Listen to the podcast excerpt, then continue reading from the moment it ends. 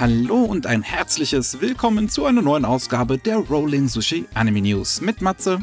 Servus. Und mir, Miki. Hallo. Und bevor wir dieses Mal zu den News kommen, haben wir noch ein kleines Gewinnspiel für euch.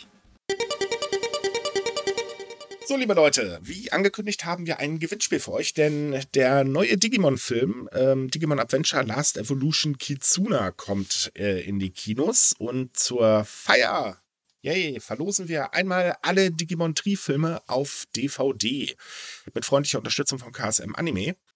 Das Einzige, was ihr dafür machen müsst, ist uns an gewinnspiel.sumika.com eine E-Mail schicken, bitte mit dem Betreff Digimon und schreibt bitte eure Adresse äh, mit hinein, denn wir geben die Adresse an KSM weiter und ja, der Gewinner bekommt dann ein lustiges Paket mit ganz vielen tollen Filmen.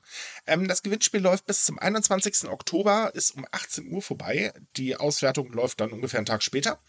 Und die Teilnahmebedingungen und die Datenschutzbestimmungen findet ihr jeweils auf unserer Webseite sumika.com. Ganz, ganz unten sind sie verlinkt. Da könnt ihr euch das dann durchlesen, nochmal, wenn ihr möchtet.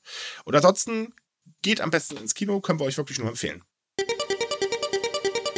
Gut, da sind wir auch schon wieder. Und wir haben tatsächlich noch ein weiteres Programm vor den eigentlichen News, denn am 26. Oktober, Dienstagabend, läuft in den Kinos ähm, der ähm, ja, bisher aktuellste Lupin-Film Lupin the Third, The First, ein CGI-Film im Lupin-Universum, den wir uns bereits vorher äh, anschauen konnten und euch jetzt kurz ein bisschen vorstellen können. Ich habe ihn ja bereits äh, vor einer Weile gesehen, bei dem, äh, bei der Nippon Connection gab es den auch damals.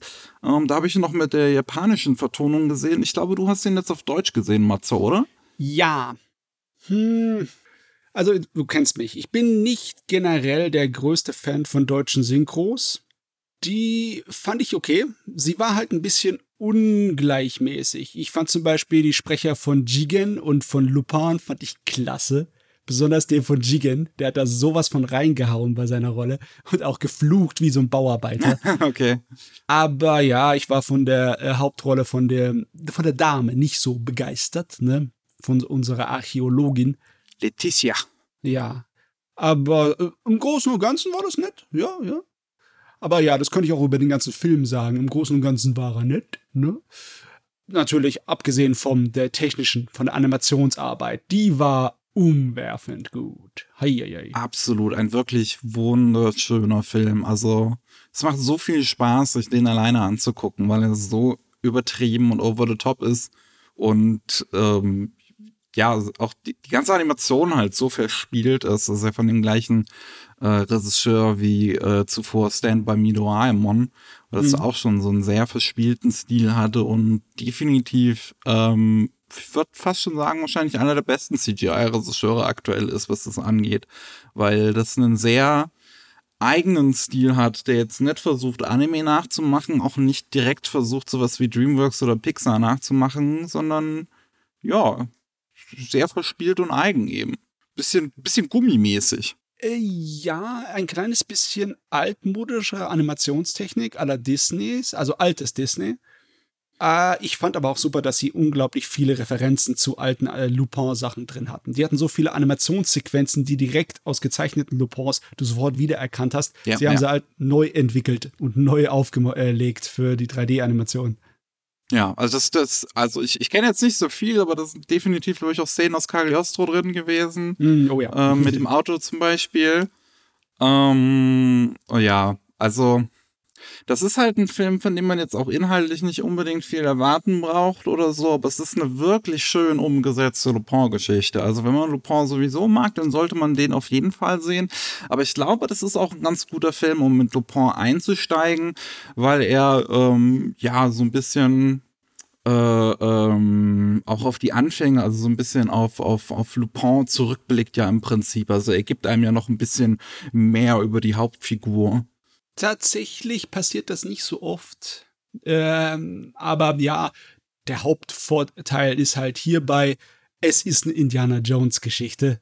Und die ja. legen aber sowas von in die Hommage an die Indiana Jones Filme rein, dass es, äh, also, wer das mag, diese Sorte von altmodischen Abenteuerfilmen, der, der, dann ist es egal, ob das Lupin ist oder jemand anders, der wird hier voll bedient, von vorne bis hinten.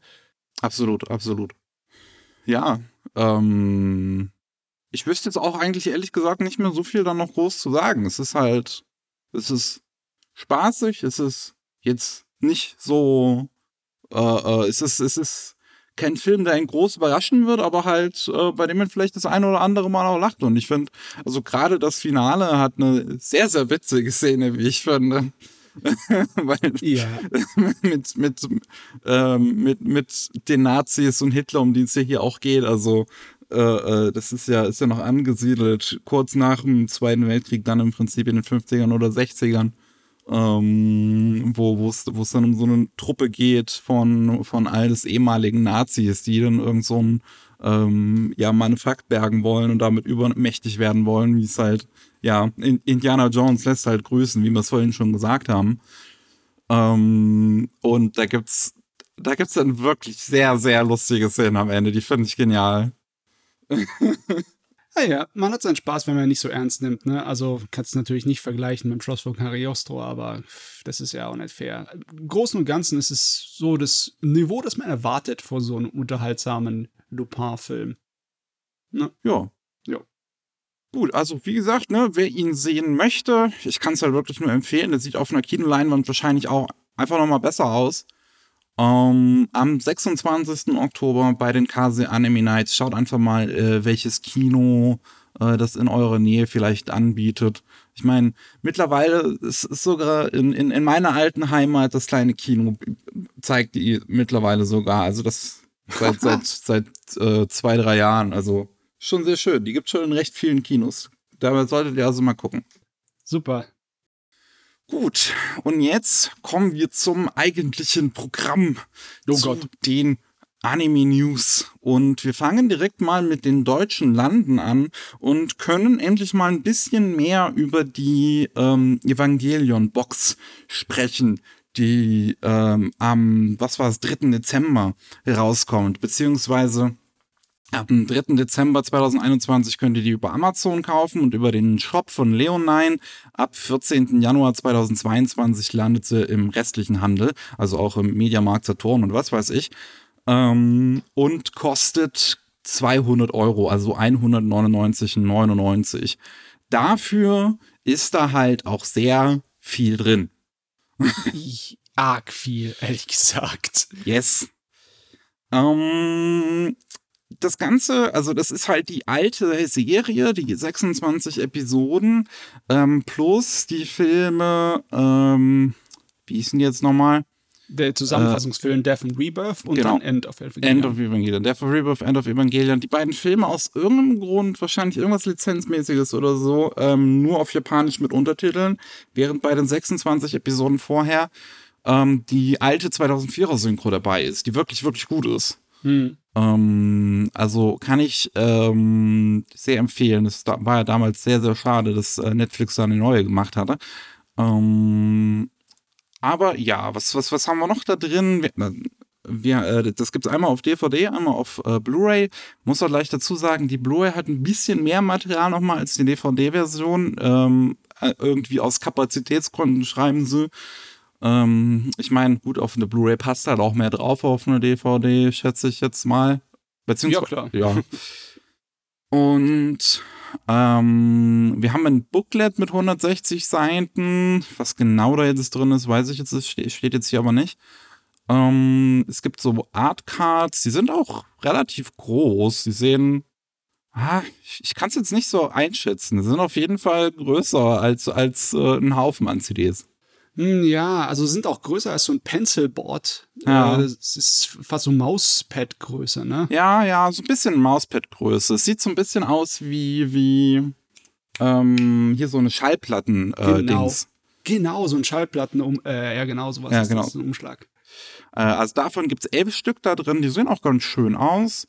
Ähm, dann gibt es halt einen Haufen Video-Extras, also circa acht Stunden an Extramaterial. Ähm, wo dann wahrscheinlich irgendwie Interviews dabei sind und Behind-the-Scenes-Material steht ja auch hier drin und äh, Sachen ähm, von vom äh, auch der äh, Synchroaufnahme. Ähm, ich, hier wird, wird jetzt nicht genau angegeben, ob von der deutschen oder der, der japanischen. Ähm, es gibt auch irgendwie alternative Versionen von der letzten Episode. Also es gibt irgendwie. Ja, ja, ja. Da gab es eine Director's Cut. Okay, das wusste ich gar nicht. Also eine Live-Action-Special-Version steht hier von Folge 26. Ha? Ähm, okay. Ich meine, das ist Live-Action-Filmmaterial drin in Episode 26, so wie ich mich gut erinnern kann. Aber ich schätze mal, die haben mehr gedreht. Keine Ahnung. Dazu. Es gibt auf jeden Fall auch ein Making-of. Es gibt einen alternativen Dialog und eine alternative letzte Szene.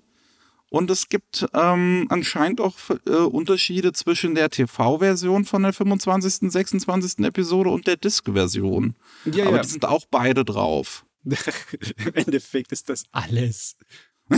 Das ist wirklich alles vom alten Evangelion. Und ja, mit Blu-ray und Evangelion und Deutschland, das sind so drei äh, Sachen, die nicht immer gut zusammengepasst haben, nö. Wie meinst Nö. du das?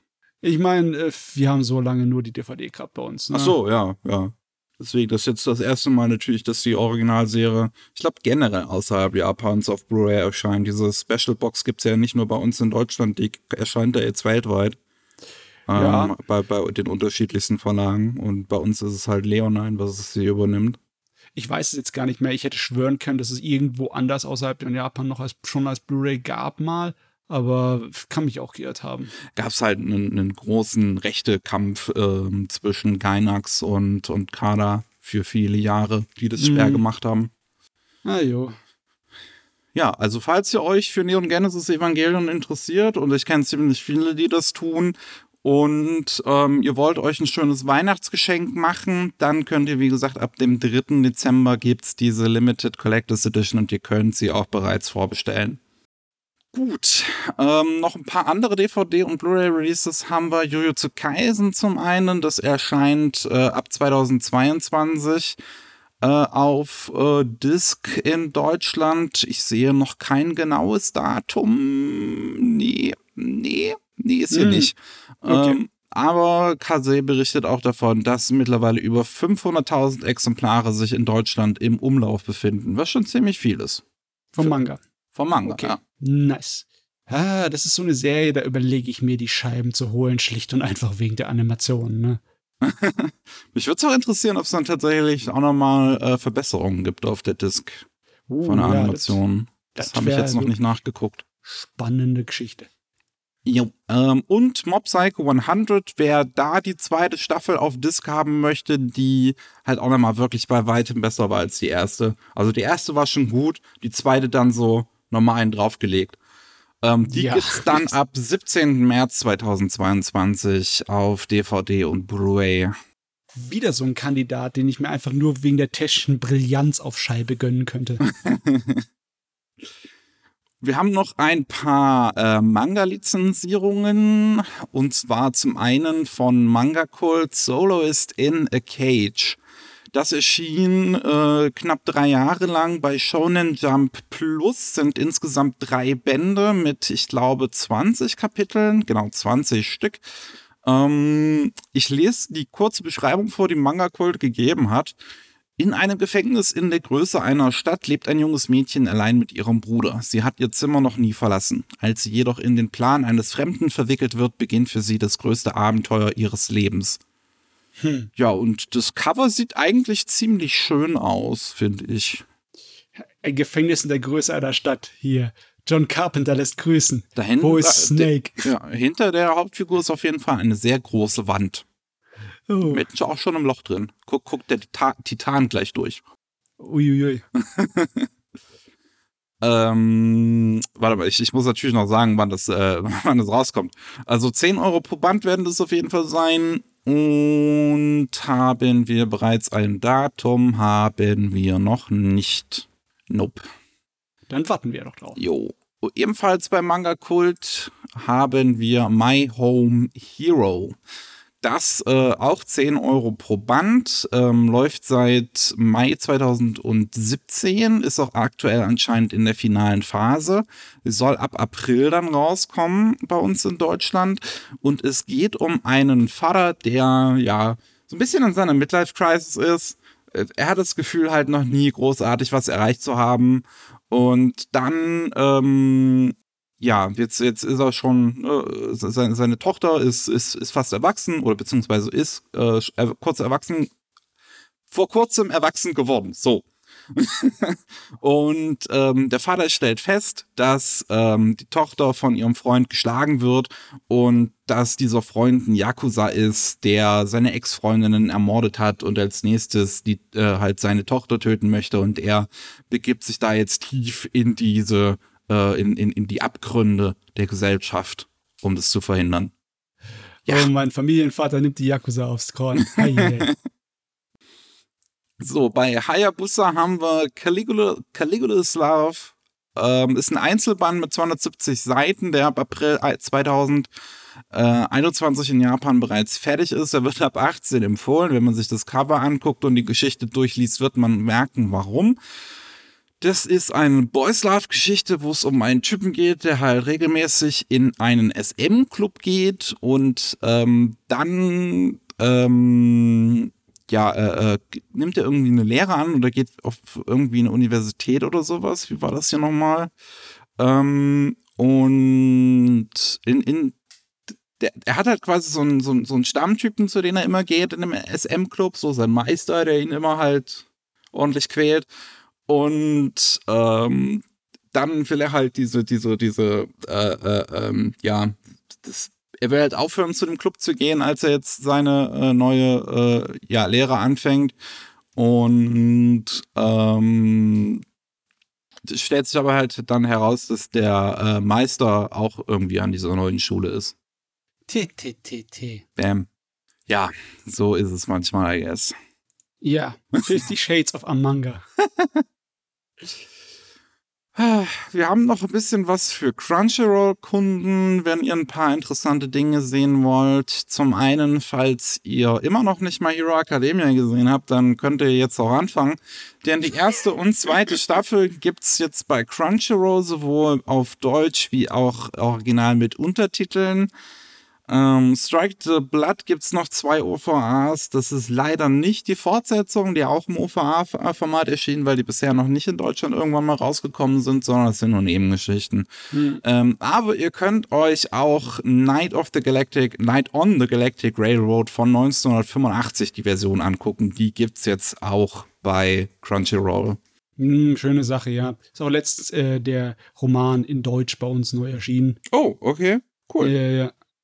Das ist ein Klassiker der Kinderbuchliteratur und hat einiges an Anspruch. Yes. Ja, sehr schön. Haben noch ein bisschen Netflix und zwar zum einen Cowboy Bebop kommt ja jetzt nächsten Monat die Live-Action-Serie raus, aber davor am 21. Oktober gibt es dann für alle zu sehen den Anime. Wer den also noch nicht gesehen hat und auf, aus Vorfreude auf die Live-Action-Serie oder sowas oder wenn man die Live-Action-Serie dann anfängt und danach was Gutes sehen möchte, ähm, ja, gibt's, gibt's dann ab 21. Oktober die Möglichkeit, die Serie wieder auf, auf, auf Netflix zu sehen. Gab's ja eigentlich vorher auch schon mal. Ja, äh, ja, ja, ja, Der Cowboy. Hm. Ah ja, im Moment habe ich noch nicht irgendwie Durst nach der Serie. Ich glaube, das werde ich nachholen, wenn ich die Live-Action-Serie zu Ende gesehen habe. Ja, ähm, und wer kein Geld für die Disc von äh, Erwick and the Witch beziehungsweise, ah ja, und die Hexe ausgeben möchte, äh, aber Netflix-Abo hat, der kann es ab dem 18. November auch auf Netflix schauen. Netflix und Ghibli haben ja so einen Exklusivdeal, dass die alles zeigen können. Und jetzt ist es halt auch soweit, dass ähm, ja auch Aya und die Hexe bei Netflix dann landet. Mhm, Ghibli-Filme sind ziemlich beliebt auf Netflix. Hat äh, letztens haben sie gesagt, so und so viele Millionen Haushalte haben schon Ghibli-Filme über unseren Dienst geguckt. Ne? Sind ja auch äh, einfach, also die meisten davon zumindest schöne Familienfilme. Ja, funktioniert. Ja.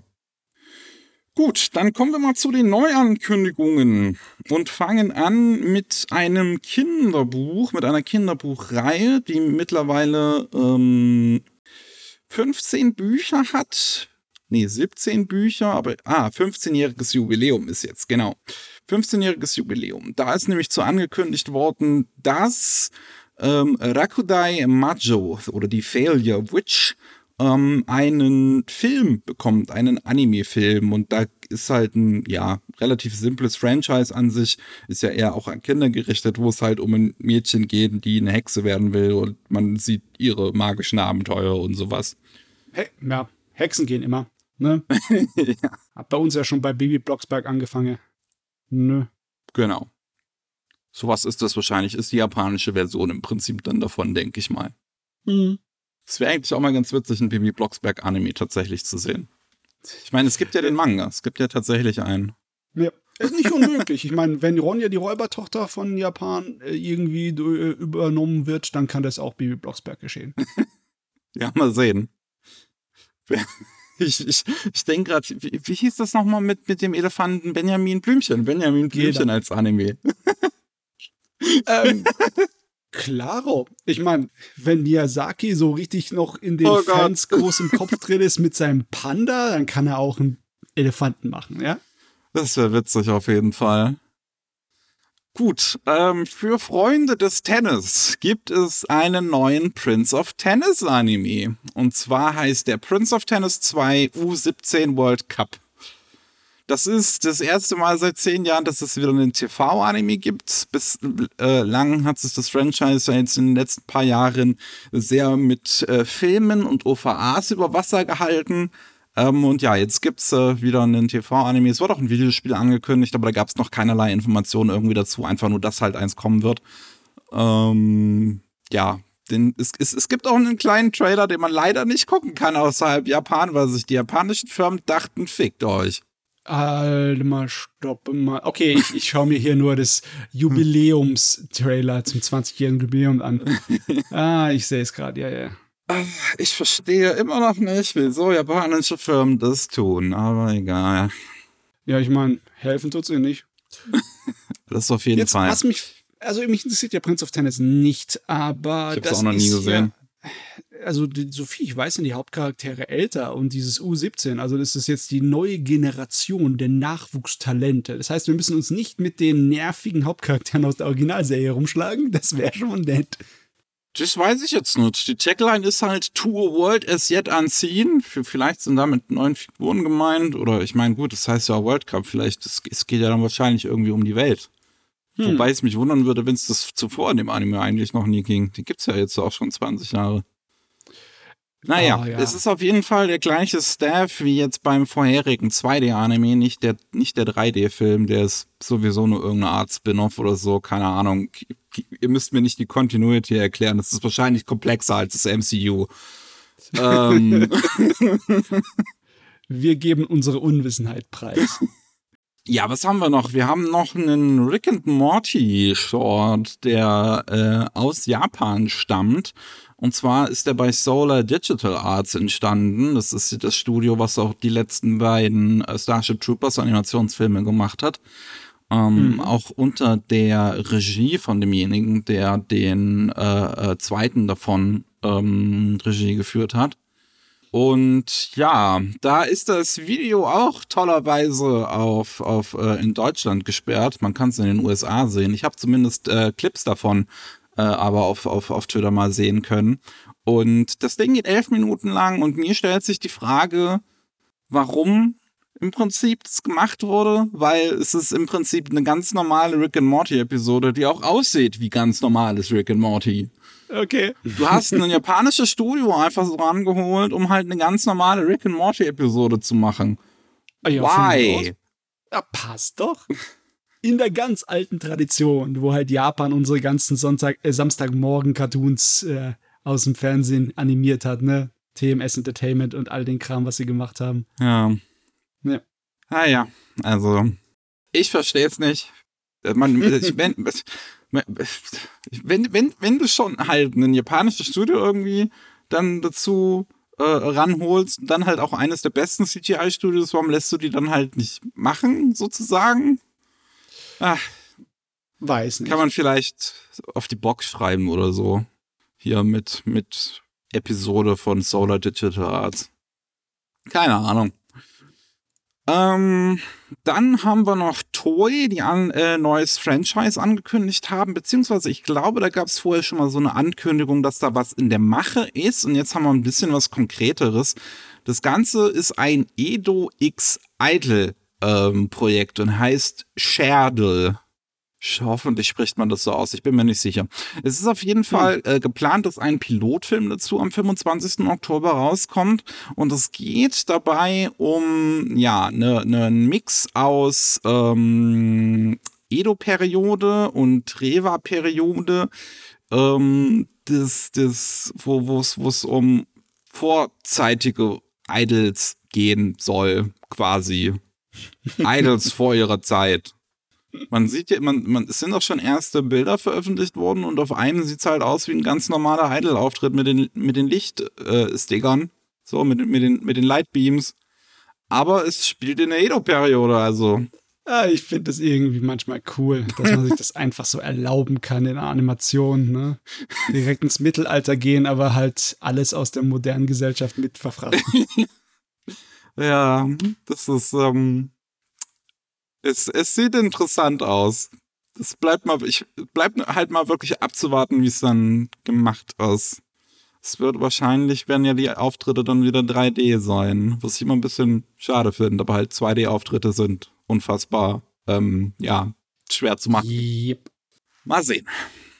Ähm, dann haben wir noch, und das ist eine Sache, wo wir dann auch noch mal nachher ein bisschen mehr noch mal drauf eingehen, aber vorerst können wir sagen, dass zu Twisted Wonderland ein Anime angekündigt wurde. Das ist ein äh, Smartphone-Game von Disney, wo es äh, ja quasi um männliche Neuinterpretationen der klassischen Disney-Bösewichte geht. Also aus Lion King und Alice und äh, Aladdin und Snow White und Hercules und was weiß ich.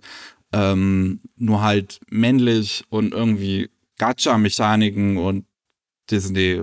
Also. Ich meine, einige von diesen klassischen Bösewichten waren ja auch Kellen, ne? Ist einfach nur dann halt neu personi personifiziert, oder wie? Ja, sozusagen. Das Als sind halt. hübscher Ma- ja, Anime-Boy? man sieht's ja. Es sind alles hübsche Anime-Boys, die designt wurden teilweise und, und geschrieben von der Mangaka von Black Butler. Hm. ähm, das finde ich fast schon schade, ne?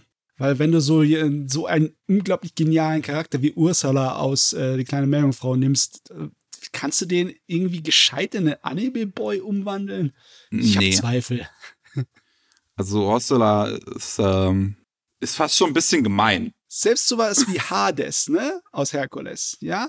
Ähm, auch wenn der, den Kerl jetzt als Anime-Boy kann ich mir schwer vorstellen. Ich glaube, auf diesem Bild, was wir vor uns haben, ganz rechts, der mit den langen blauen Haaren, das soll wahrscheinlich Hades sein. Jetzt echt? Würde ich jetzt Hm. zumindest vermuten. Na, wird wird bestimmt einige Leute finden, die da ihren Spaß dran hatten. Ja, es gibt noch keine weiteren Details, nur halt die Tatsache, dass es auf jeden Fall rauskommen wird und dann bei Disney Plus zu sehen geben wird. Gut. Und eine letzte Kleinigkeit. Hyperdimension Neptunia ist ja schon ein äh, ja, mittlerweile relativ großes Videospiel-Franchise, was auch schon ein, zwei Anime-Ableger bekommen hat. Und da äh, kommt jetzt demnächst eine neue OVA raus. Ähm, in Oktober, ah nee, demnächst ist etwas weit gegriffen, ist es nächstes Jahr im Oktober. Äh, da kommt nämlich eine neue Figur raus bei Smile ähm, von, ja, eine der Hauptfiguren. Ich kenne mich in dem Franchise jetzt leider nicht so aus. Ähm, und da ist dann ein Code dabei, den man nutzen kann, um sich diese OVA online anzugucken. Die heißt A Festival Full of Nep Nep. Hm. Und auf der Webseite, wo diese OVA bekannt gegeben wurde, wird auch bereits eine dritte gelistet. Das ist irgendwie so eine Dreier-OVA-Reihe, dann anscheinend, die mit solchen Figuren verbunden sind. Aber zu dieser dritten weiß man nichts weiter. Halt, dass sie geplant ist, aber kein Titel oder sonst was. Ja, diese begrenzte Exklusivität, das passiert ja ab und zu mal, aber wirklich begeistert bin ich von solchen Techniken und Taktiken nicht. Ja, finde ich auch nicht so cool. Das ist dann. Da habe ich immer ein bisschen Angst, dass sowas relativ schnell so äh, Lost Media werden könnte. Wenn es dann Ja. irgendwie keinen vernünftigen Zugang mehr dazu gibt. Ja, ja, kann passieren. Naja. Wir haben auch noch ein paar neue Infos zu bereits angekündigten Titeln. Und zum einen ist es Late Back Camp, der Film. Der äh, gibt's jetzt äh, ein neues Bierchen und ein paar mehr Details. Im Sommer 2022 soll der Film dann starten und es ist ein neues Visual rausgekommen, wo man die ganzen Figuren ein bisschen älter sieht. Also wird es wahrscheinlich ähm, ein, zwei Jahre nach der Serie dann nochmal spielen. Und äh, ja, großartig mehr können wir jetzt auch erstmal nicht zu sagen, aber ich äh, freue mich drauf. Ho, ho. Heißt, das ist hier so eine Art Abschluss? Oder ist es nur ein Ausflug in die Zukunft? Ah. Also ich hätte gern noch mehr Eurocamp, ja? Nicht einfach so aufhören, danke. Man soll aufhören, wenn es am schönsten ist. Ich weiß, Sauerei.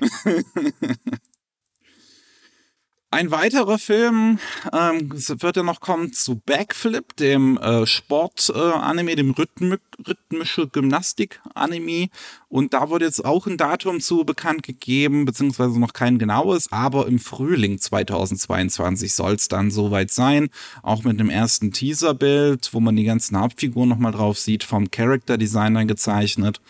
Ähm, und gleichzeitig ähm, ist so eine Art Kollaboration mit Iwanuma City angekündigt worden, ähm, wo es so eine ja, äh, äh, Initiative in Japan gibt namens Anime Hometown Tags. Und ähm, wenn man da irgendwie teilnimmt, bekommt man Essen, das man im Anime sehen kann. Hm. Ich weiß aber nicht, was genau man dann tun muss. Mehr steht hier auch nicht. Ja, ich, äh, ich schade. Ist halt für uns nicht von Belang. Ja. Ne? Aber es klingt witzig. Gut. Ähm, ja, das auch, auch eine relativ ja, spannende Sache, fast schon. Ein bisschen ungewöhnlich, aber das passt auch zum Titel. Pop Team Epic läuft aktuell im japanischen Fernsehen nochmal. Und da sind dann ein paar Sachen anders gewesen. Unter anderem ähm, sind Segmente ähm, ein bisschen anscheinend verändert worden, also zumindest so minimal. Und es äh, sind neue Sprecher drin. Und diese neue Version, ähm, ja, das, die heißt jetzt Remix-Version oder beziehungsweise voll Pop Team Epic Repeat. Und gibt's mittlerweile auch auf Crunchyroll, kann man die sich angucken. Also mal sehen, was es dann noch für kleine Änderungen oder so gibt in Zukunft. Aber jetzt ist es so gewesen, dass ähm, die Leute, die äh, ähm, die beiden in der letzten Episode gesprochen haben, die beiden Hauptfiguren diesmal das in der ersten Episode gesprochen haben. Hm. Weil das war ja auch schon beim Original so in der Serie, dass jede Folge, beziehungsweise sogar jede halbe Folge es neue Sprecher gab. Ja. Ah, gut. Also ich weiß nicht, ich, ich finde das äh, nicht unbedingt so super toll, obwohl es ist lustig, dass sie damit herumspielen, aber wenn jetzt irgendjemand schon irgendwann das Zeug sich auf Scheibe geholt hat, dann äh, darf er dann irgendwie gucken, ob er dann sich nochmal hier was gönnen muss. Hm? Ich weiß gar nicht, Hm. ob Pop Team Eckett irgendwie außerhalb von Japan schon kaufbar war, das habe ich gar nicht verfolgt. Ich glaube in Deutschland nicht, aber ich weiß nicht, ob in den USA oder so. Hm. Jo, ein Anime, auf den sich auch sehr viele freuen, ist ja Attack on Titan. Die Final Season, Part 2, The Final Final Season quasi. Am 9. Januar soll die dann losgehen, 2022. Es ist auch ein erster Trailer rausgekommen, der ja 30 Sekunden lang geht. Also kann ich jetzt halt auch nicht so viel zu sagen. What the fuck ist das mit diesem Mund, diese Titan? Äh, du, ich habe doch keine Ahnung. Ich habe irgendwie vor Ewigkeiten den Manga nicht weitergelesen und auch die Anime-Serie nicht. Ich, ich werde das alles nachholen. Ich meine, ich habe auch keine Ahnung, von daher. Wenn der Hype vorbei ist. Mich interessiert es halt nicht. Ich, äh, sorry. 76. Episode heißt Danzai. Das haben wir, glaube ich, schon mal irgendwann gehabt, wie die heißt. Auf jeden Fall, wenn ihr das dann halt weiter gucken wollt, 9. Januar, könnt ihr dann, geht's los mit dem Hype. Hi. Ja. Was haben wir denn wir noch? My Dress Up Darling bei Cloverworks, beziehungsweise, ah, oh, der hatte, wie hieß denn der nochmal auf Deutsch? Da hatte der einen anderen Titel. Lass mich nochmal kurz gucken. Jo. Ähm, More Than a Doll. Es ist so weird, wenn Sachen einen anderen englischen Titel auf Deutsch bekommen. Also in Hm. Deutsch. Egal. Und beide Titel haben nichts mit dem japanischen Titel zu tun. Was wäre denn der japanische Titel übersetzt? ähm, ich weiß jetzt nicht, wie man dieses Bisque übersetzt, aber äh, es geht darum, dass die, äh, wie heißt man, die Puppe sich verliebt. Okay. Wahrscheinlich diese Anziehpuppe. Diese Anzieh Anziehpuppe verliebt sich. Ne? Jo. Ähm, da sind jetzt auch neue Informationen zu bekannt äh, geworden. Es ist ja in der Vergangenheit nur mal angekündigt worden, dass ein Anime dazu kommen wird. Ähm, jetzt wissen wir, Cloverworks macht's und äh, wir haben auch eine kleine Staffliste bereits. Keisuke Shinohara wird Regie führen. Ist ein relativ junger Regisseur. Der hat vorher Black Fox den Film Regie geführt, den ich ja ziemlich toll eigentlich fand. Ähm, und ja, Yuriko Tomita als Scriptwriter ähm, macht das schon länger. Es ist eingesessen quasi. Kazumasa Ishida als Character Designer hat vorher die Figuren zumindest mitdesignt bei Kiss Niver. Ähm, und Clothing Design bei I Want to Eat Your Pancreas. Auch interessant. Nicht die Figuren, die Klamotten designt. Das muss ja auch irgendwer machen. Hm. Mhm. Ja, ja. Ich meine, wenn es schon um einen Manga geht, wo du in einer der großen Anziehpuppe alles Mögliche an hübschen Klamotten anziehst, dann brauchst du auch hübsche Klamotten. Das stimmt. Soundtrack Takeshi Nakatsuka. Was hat der denn gemacht? Brothers Konflikt. Das war so ein, so ein äh, Reverse Harem Spiel. Oh, Otome, Deswegen kenne ich es nicht. Genau. Ähm, ja, von dem Staff kann ich jetzt nichts großartig was sagen. Ähm, ich finde, Keisuke Shinohara ist zumindest ein ziemlich guter Regisseur. Ich weiß halt nicht so wirklich, wie die Serie dann, ich sag mal, äh, äh, ablaufen wird. Ich weiß halt jetzt nicht, was so der Ton von dem Manga ist. Es geht ja irgendwie um halt ein, ein Mädel, was gerne cosplayt. Und ähm, dann sieht, dass es in ihrer Schule jemanden gibt, der gerne schneidert und die finden sich dann zusammen. Ähm, also, ja, mal sehen. Ist auf jeden Fall ein erstes Bild jetzt auch rausgekommen und von, von der Anime-Version von den Figuren und kann jetzt halt auch nicht viel zu sagen, ehrlich gesagt. Man sieht halt die Protagonistin einmal im Cosplay und im Spiegel dann, wie sie normal aussieht. Und dieses Cosplay ist halt so ein, ähm, ja, Rüschen-Made-Ding. Keine Ahnung. Ah jo. Gut, ähm, Crunchyroll hat auch noch neue Trailer äh, und Informationen rausgehauen, unter anderem zu Freak Angels. Das soll dann im Jahr 2022 irgendwann rauskommen und äh, spielt in Whitechapel, wo äh, eine der der ja wenigen Städte quasi, die das Ende der Welt überlebt haben, aufgrund von ähm, äh, Jugendlichen beziehungsweise jungen Erwachsenen mit ähm, übernatürlichen Fähigkeiten. Und jetzt ist es soweit, sechs Jahre später, dass jemand äh, von diesen Leuten, der vorher verstoßen wurde, zurückkehrt und vorhat, Whitechapel unsicher zu machen. Äh, Das Ganze basiert auf einer Comicbuchreihe von Rowan Ellis, wo man auch nochmal dazu sagen muss, dass ja dann 2020 ein großer Skandal rausgekommen ist, als sehr, sehr, sehr, sehr viele ähm, weibliche äh, MitarbeiterInnen unter anderem beim Castlevania ähm, auch ähm, ja ihn der äh, sexuellen Belästigung beschuldigt haben. Ähm, der Trailer sieht sehr halt nach einem westlichen Team aus, was so hart wie möglich versucht, wie Anime auszusehen. Ja, ich würde ich würde noch nicht mal sagen, dass es so hart wie möglich ist. Also es erinnert mich schon an gut anima animierte westliche Cartoonserien, ne? Aber es ab, nur ab und zu mal sieht's aus wie Anime für meine Verhältnisse, finde ich. Ist auf jeden Fall gar nicht so uninteressant. Ja, es sieht halt auf jeden Fall nicht schlecht aus. Was mich halt nur immer bei diesen westlichen Dingern stört, ist das Linework. Diese Linien sind viel zu klar und deutlich. So die Outlines. Verstehst du, was ich meine? Das ist eine, eine nicht so einfache, naja, Kritik. Ihr, ihr zeichnet viel zu klar und deutlich, ne? Ihr Schwein. Ne, das, das, das, das, das sieht halt so aus, als wäre da halt quasi gezeichnet worden und dann wurde so ein Filter drüber gepackt, so, und das alles im Randen.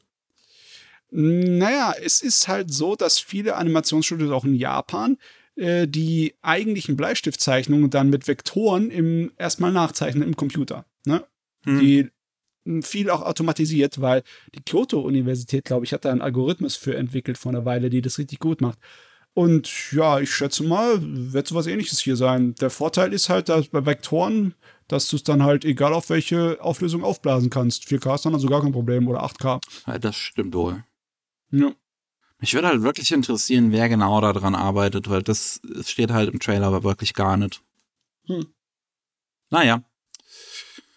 Was wir auch noch haben, ist ein neuer Trailer und ein Release-Datum zu High Guardian Spice, was ja damals große Kontroverse abbekommen hat, beziehungsweise in Anführungszeichen Kontroverse möchte ich hier an der Stelle wirklich nur sagen, weil es ja eigentlich nicht sich nur halt präsentiert hat, so die Serie und die MacherInnen, die, die halt äh, alles irgendwie äh, Frauen oder queere Leute sind.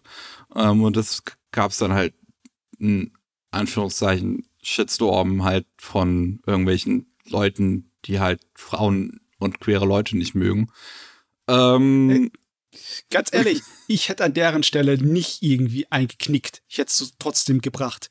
Bis, egal, Publicity, einfach die, die Publicity mitnehmen. Das hätte vielleicht geholfen sogar. Vielleicht, ja, ich, ich weiß es nicht. Crunchyroll hat dann die Eier halt auf jeden Fall hart eingezogen und die Serie lag jetzt seit November 2019 auf Eis. Also die war dann fertig produziert und seitdem hatte man halt nichts davon gehört. Bis vor kurzem haben wir auch im Podcast hier schon bereits drüber gesprochen. Und jetzt gibt's auch endlich ein Release-Datum. Am 26. Oktober bereits, ein Dienstag, sollen alle zwölf Episoden auf einmal veröffentlicht werden. Und ich bin halt einfach mal ganz gespannt, was es letzten Endes ist. So, das, es, es, es wird wahrscheinlich die Kontroverse nicht wert gewesen sein, sagen wir es mal so. Was ist das jemals wert? Egal. Wir haben noch ein paar News abseits vom Rest. Unter anderem haben wir beim letzten Mal ja bereits die Harvard Awards angesprochen, ein seit den 80ern existierender Comic Award, der seit 2018 auch Manga auszeichnet.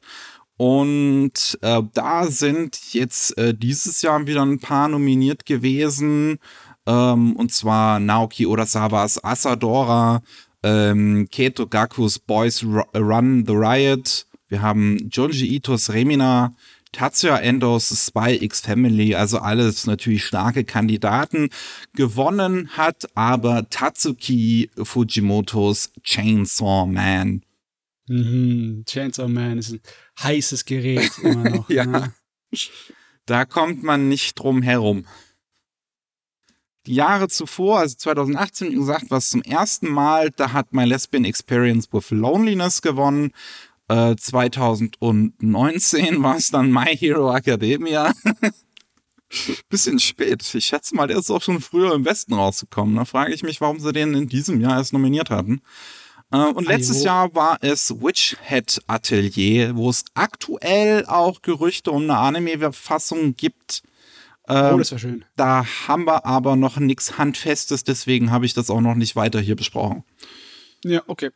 Ich meine, vielleicht haben sie sich einfach nur gesagt, wir machen nur jedes zweite Jahr in Schonen gerne.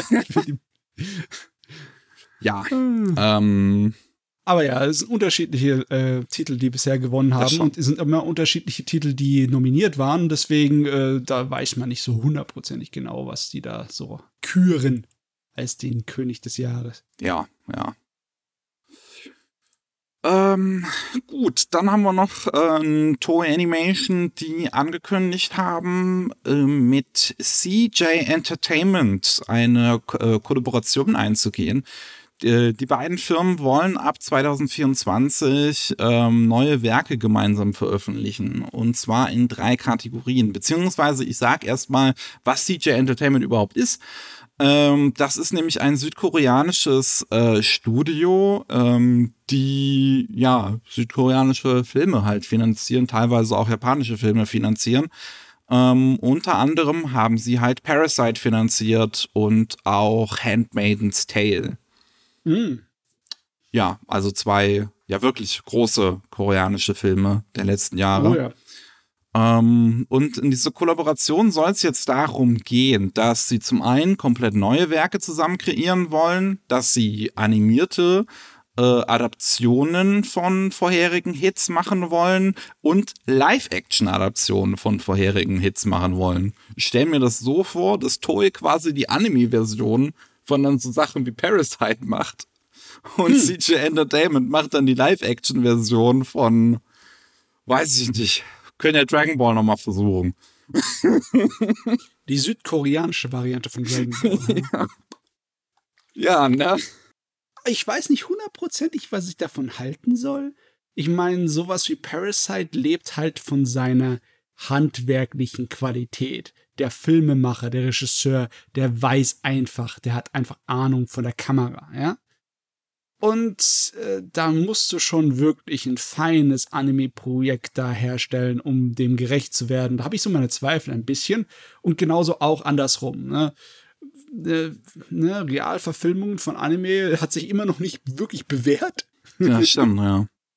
Ja, ich gehe halt auch die Liste durch von allem, was CJ Entertainment bisher an Filmen finanziert hat. Und ich kenne mich halt mit koreanischem Kino halt auch einfach nicht so aus. Deswegen ähm, hier Dings, äh, Handmaiden's Tale und nee, The Handmaiden heißt es einfach nur. Handmaiden's Tale war diese Serie, ne?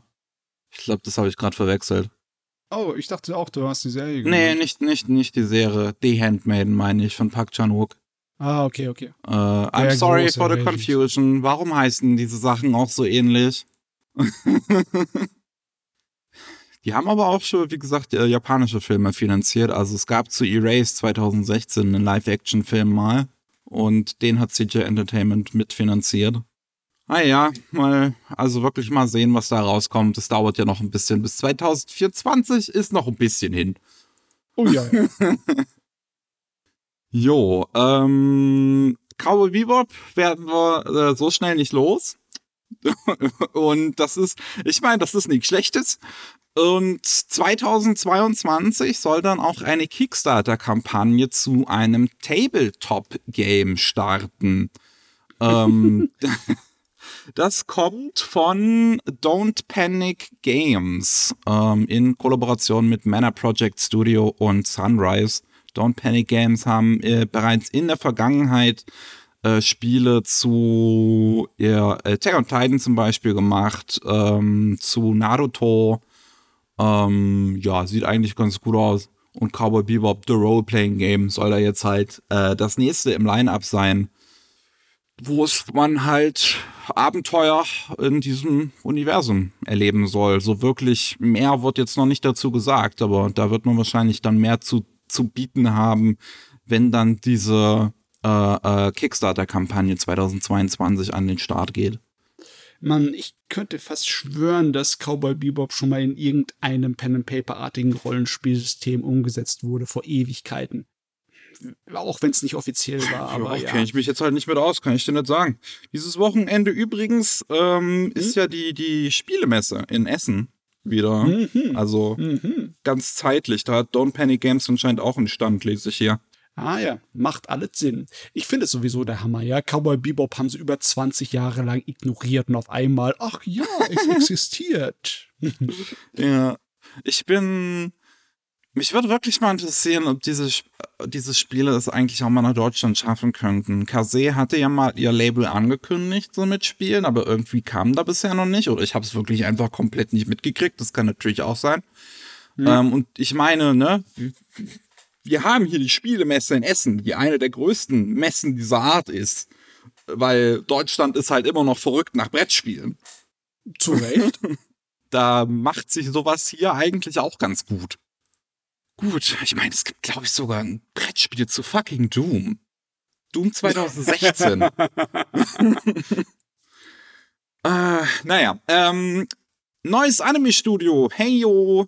Studio 8 Colors ist bereits im Juli 2021 gegründet worden. Jetzt ähm, gibt's, äh, äh, ja, sind quasi öffentlich aufgetreten. Ähm, Chef davon ist der einer der Studio Colorido Gründer, Hideo Uda, der mhm. ähm, ja zuvor halt bei äh, ähm, Burn the Witch zum Beispiel noch äh, äh, bei, bei Colorido dabei war. Und ähm, auch der äh, Studiochef, äh, ehemalige von Graphenica, ähm, Nobuhiro Ito, ähm, ist mit im Board of äh, Directors bei Studio 8 Colors. Das ist in der Ko Kochi-Präfektur äh, gegründet worden. Das ist tatsächlich auch in der Sinne was Besonderes, dass halt tatsächlich nicht allzu viele Anime-Studios außerhalb von Tokio existieren. Äh, mhm. Also Tokio hat wirklich über 90 Prozent oder sagen wir ungefähr 90 Prozent ähm, an, an den Studios landesweit was es angeht. Und ja, seitdem arbeiten sie auch schon. Also ähm, sie haben äh, In-Between Animation gemacht für Shinkansen, Henkai Robo, Shingazellion Z. Das ist, das ist ein Anime, stellt euch Transformers vor, nur dass es nicht um Autos geht, sondern um Shinkansen. Ja, die Zugfans lieben dieses Ding. ja. Ach ja, ähm, da bin ich mal gespannt, was da in Zukunft noch rauskommen äh, wird. Auf jeden Fall ähm, fokussieren sie sich auf handgezeichnete Sachen über digitale Technologie. Ja. Das sagt aber in einem nicht besonders viel, weil das wird arg oft benutzt, handgezeichnete Sachen mit digitaler Technologie. Klar, klar, also ich meine, das, das ist der Standard ja eigentlich heutzutage. Es ja. ist nur, ich meine, das Wort handgezeichnet bei, gerade bei neuen Studiogründungen heutzutage ist wahrscheinlich äh, keins mehr, was so häufig fällt, weil die meisten neuen Studios heutzutage sind ja CGI-Studios. Weil es ja. gibt halt, gibt halt einfach keine Zeichner mehr. Wo willst du die noch herkriegen? es gibt auch, es gibt eine Menge Studios und eine Menge Zeichner in Japan. Also, äh, ähm, ich weiß nicht genau, was ich davon halten soll. Ich will auch gar nicht wirklich die Hintergrundgeschichte wissen. In meinem Kopf sind irgendwie sonstige verdammte Verschwörungstheorien von wegen, warum der sich abgespalten hat. Aber ist mir alles egal. Ich warte einfach schön brav, bis sie irgendwann mal was Schönes uns bringt. Ja, ja. und dann loben wir euch. So kürzt sich. Das wäre das wär schön. Ich mag schöne Sachen. ja. so, bevor wir zum großen Brocken kommen, Dasai Fuji ist äh, gestorben. Er ist am 12. Oktober gestorben, wie der Produzent von der Super Robot Wars Reihe bekannt gegeben hat. Und zwar ist das jemand, der eigentlich relativ wichtig für diesen Chibi-Robot-Stil ähm, äh, ist, der halt ähm, die ganzen oder, oder die meisten SD Gundam Sachen gezeichnet hat und halt viele Super Robots designt hat, also aus dem Super Robot Wars Universum. Und ja, der ist jetzt leider verstorben. Aber, ne, wie gesagt, er hat vorher an sehr, sehr vielen Sachen gearbeitet und ist sehr wichtig für diesen, für diesen, ja, schon relativ witzigen Chibi-Mecha-Stil äh, verantwortlich. Boah, ich kann mir gar nicht vorstellen, wie man das zeichnen kann. Dazu muss man ja richtig gut mechanisches Design und verstehen, weißt du? um dann die so im Super Deformed Modus anzustellen. Ja, also, meine Güte. Super Robot Wars ist ja auch so ein Gerät, das seit Ewigkeiten rumspringt. Also 40 Jahre. Da ist sowas nee, von eine riesen Menge an Material da. Ja, also hm. der war wahrscheinlich auch einfach ziemlich beschäftigt. Ja, die da ganzen hat man Jahre. Vorlagen, um seinen Stil danach zu armen für die, äh, für die, ja. für die Nachwelt, wenn sie es überhaupt können. Aber gut, ähm, ja, eine letzte Sache noch. Und es ist wirklich, die hat mich überrascht, ehrlich gesagt. Ähm, Disney möchte ins Anime-Game jetzt so richtig einsteigen. Hm. Und ähm, ja, zuletzt, also jetzt ist ja erst im, im, im September ähm, das Ding zu Star Wars rausgekommen, das Star Wars Visions. Mhm. Ähm, da kann man halt, da, da, da dachte ich mir, dass das halt mal so ein, so ein kleines Reindippen ist quasi, um mal, um mal zu gucken. Ähm, aber da, da muss auch nichts Ernsthaftes so dahinter stecken. Ich meine, wir hatten so Anthologieserien halt einfach in der Vergangenheit schon häufiger mal zu westlichen Properties. Das ist halt so eine kleine Fanservice-Geschichte in der Regel. Ja. Ähm, aber man hat anscheinend äh, äh, ja genug geschnuppert. Jetzt will man die Nase richtig reinstecken und hat vier Simulcasts beziehungsweise vier Streams angekündigt. Noch nicht, ob es Simulcasts werden, aber man will halt sowohl ne, den, den Titel, den wir vorhin kurz besprochen haben, der jetzt neu angekündigt wurde, mit den, mit den hübschen Boys, also äh, ähm, Twisted Wonderland, ähm, zeigen und BlackRock Shooter Dawnfall. Summertime Rendering, den, auf den sich hm. auch sehr, sehr viele freuen. Ähm, da heißt der Manga bei uns in Deutschland auch nochmal anders, aber wenn ich das jetzt schon wieder raussuchen muss, dann explodiert mein Kopf. ähm, und die Fortsetzung zu Tatami Galaxy, Tatami Time Machine Blues. Hm. Die das sollen dann alle auf Disney Plus erscheinen. Das Interessante übrigens, das habe ich vorhin vergessen zu erwähnen, aber das wird hier in der Geschichte nochmal ganz interessant. Das Twisted Wonderland Ding ist eine Zusammenarbeit von Aniplex, also Sony und Disney. Und Sony hat ja eigentlich oh. wahrscheinlich so sehr eigenes Interesse daran, diese Sachen zu streamen. Weil sie ja im Prinzip aktuell in Deutschland auch und in den meisten Ländern weltweit das Monopol besitzen, was Anime angeht.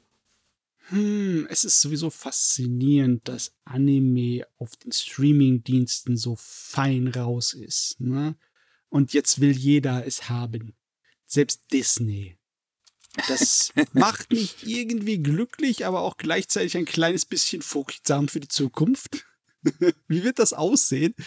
Kloppt sich da jeder wie wild dann um die Lizenzen? Ist das gut für uns? Ist das schlecht für uns? Es ist ich auf jeden Fall besser als eine äh, Monopolangelegenheit, ne? aber trotzdem. Bright Sun Dark Shadows, das ist der deutsche Titel von Summertime Rendering, bitte sehr. Schon wieder, ne? Wie vorhin, ne? Keine Ahnung. äh, ich, ich weiß auch nicht, was ich davon halten soll. Disney ist so eine Firma, der ich kein Geld geben möchte eigentlich. Die haben genug. Ähm, und das, ähm, das macht mir ehrlich gesagt Angst. Das ist auch, es ist auch ein sehr wildes Angebot einfach, mit dem die reinstarten. Ja. Also, wirklich. Das, die Fortsetzung zu Tatami Galaxy wird wahrscheinlich relativ wild werden und auf die habe ich mich eigentlich auch sehr gefreut. Shingo Natsume als, als Regisseur. Ähm, ich, ich, ich will aber halt Disney Plus kein Geld geben, unbedingt, wie gesagt. Oh Gott. Aber BlackRock Shooter dann auch auf Disney und Summertime Rendering, beziehungsweise Dark Sun, Bright Shadows nee, Bright Sun Dark Shadows, so rum, ähm, ist ein düsterer Mystery-Thriller. Und das ist auf Disney Plus? Ja. Ich meine, ist wahrscheinlich die nächste Runde von der Versuch mal mal, was hängen bleibt. Ne? Taktik. Ja, Und das bleibt spannend zu sehen. Du, ich weiß nicht, was ich davon halten soll, wenn ich in Zukunft Disney Plus auch haben muss, wenn ich alle Anime gucken möchte, die mir gefallen weirdes Gefühl, ne? Weird, sehr weird. Ich, so sehr Disney komisch. Plus als Streaming-Service habe ich bisher ignoriert einfach, weil das halt, ich bin halt kein, kein, kein Disney, Disney-Jüngerin, also I'm sorry, das ist halt nicht mein Gebiet einfach. Ähm, und ja, jetzt, jetzt kommen da einfach mal Anime drauf. Wer, wer steigt als nächstes ein? Sky? Muss ich als nächstes Sky-Ticket haben, um Anime gucken, zu, gucken zu können? Ich weiß nicht. Ich glaube, das wird eher weniger passieren, ah. weil das halt, äh, ich schätze mal, da ist eine gewisse Trägheit in dem System, wie das sich jetzt verbreitet hat mit Streaming-Sachen. Ne? Und ähm, ich kann es mir allerhöchstens vorstellen bei Kinofilmen, ne? dass die zuerst dann auf Sky erscheinen, bevor sie auf die Streaming-Dienste kommen. Obwohl es auch nicht gesagt, ne? Ist auch irgendwie ein bisschen drunter und drüber. Ich meine, sonst würde sowas wie Aya und die Hexe nicht relativ schnell zu Netflix kommen, ne? Ah. Das liegt ja auch daran, dass Netflix so einen Vertrag hat mit Ghibli, hm. dass sie das ja, schnell kriegen das liegt können. Auch daran. Ah, mal sehen, mal sehen. Ja, so, so Lizenzgeschichten, immer eine wilde Angelegenheit. Bisher steht auf jeden Fall fest, dass halt Twisted Wonderland ähm, exklusiv Disney Plus sein wird, aber man hat sich halt noch nicht darauf spezifiziert, ob es auch die anderen Titel werden. Also, die sollen zwar alle weltweit dann auf Disney Plus ähm, sehbar sein können, aber es könnte wohl durchaus auch sein, dass sowas wie halt Blackrock Shooter und, und Summertime Rendering und Tatami, Tatami Time Machine Blues auf anderen Streaming-Services gleichzeitig landen. Auch wenn ich eigentlich fast schon bezweifle, dass Disney das zulassen wollen würde, weil die wollen ja sicherlich das Geld haben. Hm. Und wenn du es illegal downloadest, dann kommt Mickey Mouse zu dir nach Hause und verprügelt dich. Kommt zum Vorschlaghammer. oh Mann. Ja, das, äh, das wird spannend in Zukunft. Also vor allem, ob Disney Plus auch direkt äh, äh, Simulcast machen wird. Da bin ich auch mal gespannt. Oder ob sie erstmal einen auf Netflix machen. Beziehungsweise Netflix hat ja ihre Strategie jetzt auch schon wieder geändert. Das wird gerade richtig wild. Es wird nicht langweilig. Sehr schön, sehr schön. Ja, ich hoffe, äh, ihr seid jetzt nicht zu aufgeregt. Das war jetzt nicht zu spannend für euch, dass ihr was auch immer ihr jetzt tun könnt, äh, äh, einen entspannten Tag haben könnt, denn es ist vorbei mit dem Podcast. Wir haben unsere News durch. Vielen Dank fürs Zuhören. Wenn ihr mehr von ähm, Mats und mir hören wollt, dann könnt ihr äh, wie immer alle zwei Wochen den neuen Anime Slam Podcast hören oder ihr hört rein in den normalen Rolling Sushi Podcast. Der kommt jede Woche Mittwoch. Ähm, mehr gibt's nicht zu sagen. Dementsprechend hören wir uns beim nächsten Mal. Tschüss. Ciao.